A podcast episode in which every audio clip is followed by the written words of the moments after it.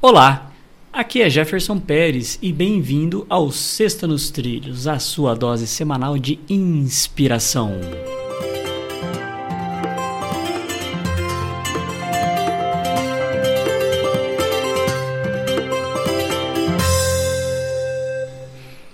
E aí, Edward, tudo na paz? Tudo na paz, nos trilhos e animado. Vamos nessa. Animado para uma frase dessa bela sexta-feira. E vamos lá, ó. A frase é de Steve Jobs. A gente gosta dele, eu sei que você é um fã incondicional do Steve, nosso amigo Steve.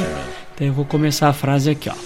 Você pode encarar um erro como uma besteira a ser esquecida, ou como um resultado que aponta a uma nova direção. Steve Jobs. É, com certeza. Não, é, a gente tem aprendizados com o erro. O erro faz com que a gente perceba o que, que a gente não deve fazer. E você, naquele momento, você tem que pensar assim: beleza, agora eu tenho que escolher uma nova direção, porque se eu continuar do mesmo jeito aqui, provavelmente o resultado vai ser igual. Então, qual vai ser o próximo, o plano de ação pro para o próximo ciclo. Se é um, alguma coisa que é um ciclo, alguma coisa assim, né? O que, que eu vou fazer da próxima vez para que isso seja diferente, né? Não estou dizendo para que o erro não ocorra, porque pode ser que você tente de novo e de novo não funcione da mesma forma. Mas, eh, mas se você continuar nesse processo, você vai estar tá descobrindo várias formas e vai estar tá, é, tendo direcionamentos novos e eventualmente acertando e tendo o resultado que você deseja.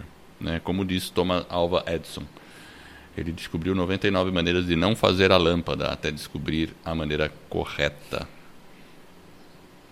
É. E, e, a questão do erro, às vezes, é que a gente insiste no erro, né? Pois e é. às vezes a gente tem que perceber que talvez aquele erro, né? Ter a humildade de reconhecer ele e, e fazer uma correção de rota ah. e buscar através daquele erro identificar qual é uma possível nova direção, mesmo que ocorra um novo erro.